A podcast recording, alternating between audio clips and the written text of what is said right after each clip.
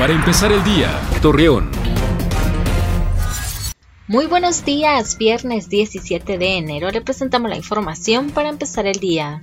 Francisco Bayona Sandoval, secretario del Consejo Estatal de Prevención de Accidentes en Durango, informó que los operativos del alcoholímetro intentan disminuir los accidentes viales que ocasionan las personas que combinan el alcohol con el volante.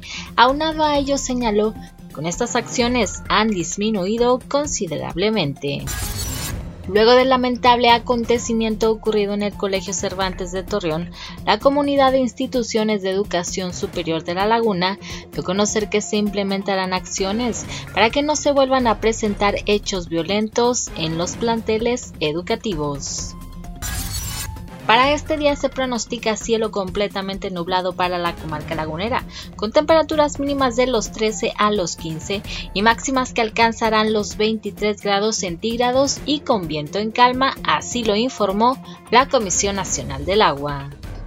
Acompáñenos con toda la información dos minutos antes de las 9 de la noche por Mega Noticias. Para empezar el día, Torreón.